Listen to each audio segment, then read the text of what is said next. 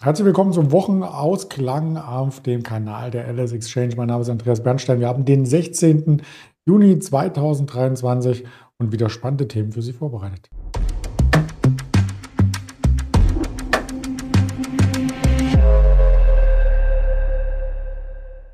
Das Ganze mit unserem Händler Veit heute im Interview-Style. Zuvor der Risikohinweis, denn all das, was wir sagen, ist keine Handelsempfehlung, keine Handelsberatung, keine Anlageberatung und was es nicht sonst für Worte gibt, sondern objektive Darstellung der Fakten. Dann nehmen wir den Veit gleich dazu. Mahlzeit nach Düsseldorf.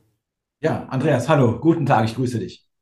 Ja, wir haben gestern regelrechtes V gesehen am Markt, so ein bisschen Respekt nach der FED-Sitzung und vor der EZB-Sitzung. Da wurde auch das Tief markiert und dann ging es wieder schnurstracks nach oben. Was war denn passiert bei der EZB-Sitzung? Ja, also wie erwartet wurden die Zinsen erhöht. Am Tag vorher hat die FED die Zinsen gleichgelassen. Gleichzeitig hat die FED signalisiert, äh, es könne zu weiteren kommen. Eigentlich noch zwei weitere Zinssteigerungen in diesem Jahr. Und äh, Madame Lagarde hat gesagt, ähm, keine Pause, äh, weitere Zinssenkungen, äh, Erhöhungen sehr wahrscheinlich. Und ja, so ganz neu ist das nicht. Und man muss so ein bisschen zwischen den Zeilen lesen.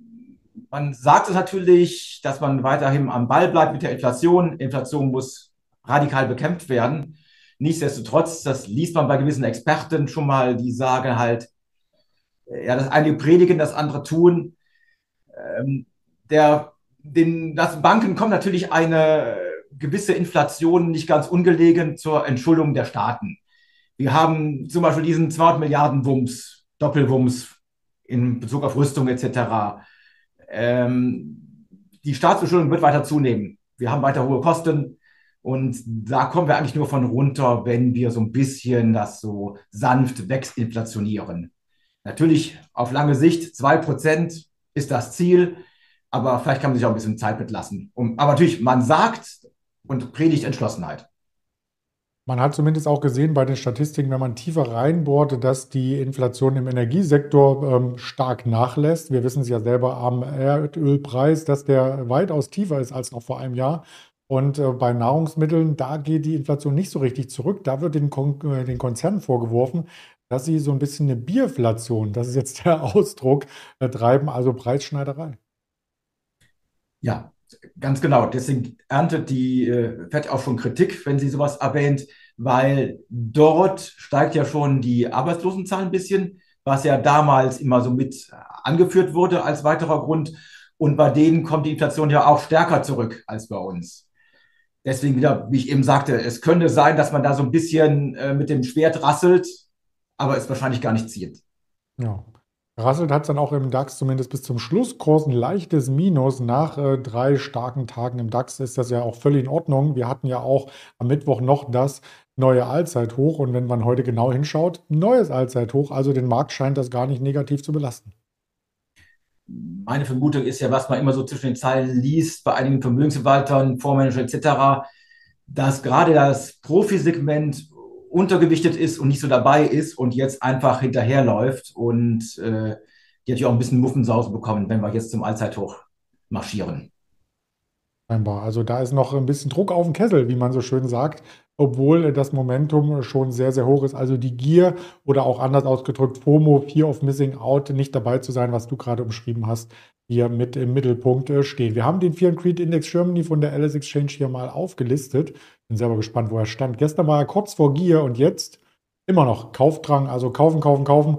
Äh, das sind äh, quasi die Rahmenbedingungen für den Markt und das spiegelt sich auch bei großen Unternehmen wieder, die aber durchaus auch Kaufgründe rechtfertigen. Wenn wir uns die Siemens als erstes anschaut, der Konzern ist ja in so ziemlich allen Bereichen auf Schienen nach vorne unterwegs. Ja, genau. Ich habe den einfach mal mitgebracht. Wir haben jetzt heute ansonsten keine großen Stories, außer im, was ich, dritten Segment. Deswegen, die Siemens, die geht einem immer, geht mir so ein bisschen unter, so als großer Gemischtwarenladen. Aber eigentlich ist es ein, ein Tech-Konzern und auch ein Aushängeschild in Deutschland. Äh, ich habe bei einem Fondsmanager gelesen, die, sie haben halt die drei Megatrends, digitale Industrie, intelligente Infrastruktur und Transport. Ne? die machen ja auch immer noch U-Bahn-Wagen und äh, Schienenfahrzeuge. Da sind sie mit dabei. Und Digitalisierung der Industrie vorneweg. Und sie haben volle Auftragsbücher, moderates KGV von um die 15, je nachdem, wie man rechnet. Dividende gibt es auch noch. Sie haben immer wieder tolle Firmen an die Börse gebracht, äh, Siemens Healthineers und äh, Siemens Energy, die sie jetzt auch endlich wieder gefangen haben. Ähm, ich glaube, das kam mal Appcost, das glaube ich, in die Hose gegangen. Aber ansonsten grundsätzlich ist, wenn man da Aktionär war, konnte man eigentlich immer ruhig schlafen und war immer ganz gut dabei. Und ähm, sie haben das, die Investitionen in Produktionskapazitäten verdoppelt. Letztes Jahr eine Milliarde, dieses Jahr zwei Milliarden diversifiziert. Sie haben eine Fabrik in Singapur aufgebaut, investieren weiter in China, aber wollen das Risiko diversifizieren.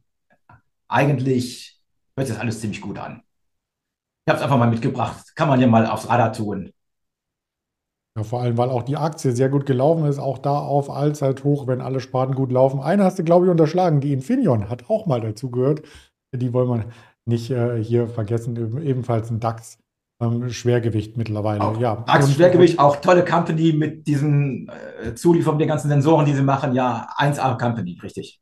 Genau. Und Siemens ist auch schon gut gelaufen, also stärker als äh, der DAX in diesem Jahr alleine 27,88 Prozent. Das kann sich sehen lassen. Da brauchen wir gar nicht zu den großen Tech-Giganten in den USA unbedingt so neidvoll schielen. Eine hat sich jetzt wieder gefangen und das war auch die letzte Quartalszahl für die Woche aus den USA. Die Adobe Systems schon im Handel in der ganzen Woche äh, recht stark und dann nach den Quartalszahlen nochmal über drei Prozent nach oben. Wie sind die denn ausgefallen? Ja, genau. Altes Spiel. Die haben die gute Quartalszahlen geliefert. Die haben den Ausblick angehoben und natürlich das, die magischen zwei Buchstaben, ne, KI oder wie die sagen, AI.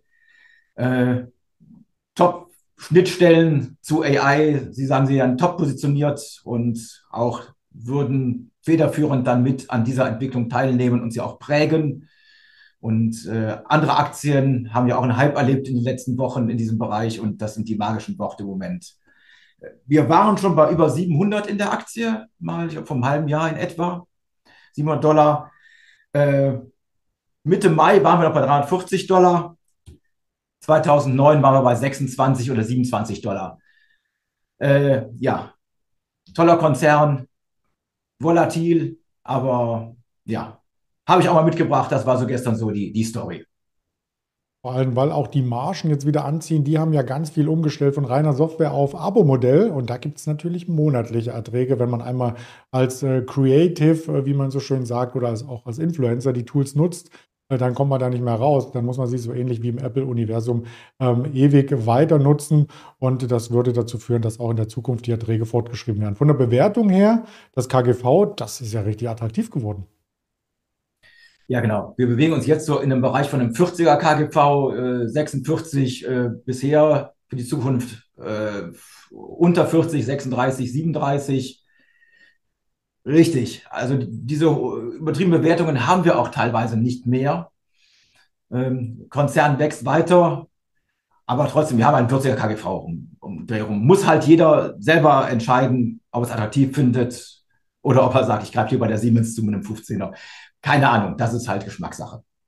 Genau, da haben wir auch viel Auswahl gebracht und der Chart äh, zeigt zumindest, dass in den letzten Wochen sich viele dafür entschieden haben, auf Adobe zu schauen und nach den Quartalszahlen auch eine Menge Analysten, JP Morgan, Goldman Sachs, UBS, überall wird das Kursziel angehoben und da sind die Mehrheit jetzt auf Kaufen gepolt. Das macht mich ja schon wieder ein bisschen ängstlich. Aber egal, wir wollen nicht so viel bei Sentiment rumstochern, sondern auch noch einmal auf die Social Media Kanäle verweisen von der Alice Exchange. Da gibt es weitere Infos und sicherlich auch ein Wochenendvideo mit mir wieder freue ich mich schon drauf, all das rauszupicken, was wir in dieser Woche nicht geschafft haben in der Berichterstattung. Ich sage ganz großes Danke an dich, Zeit, und wünsche dir schon mal ein schönes Wochenende. Ja, wünsche ich dir auch, Andreas. Vielen Dank und bis nächste Woche vielleicht. Bis dann. Ciao. Tschüss.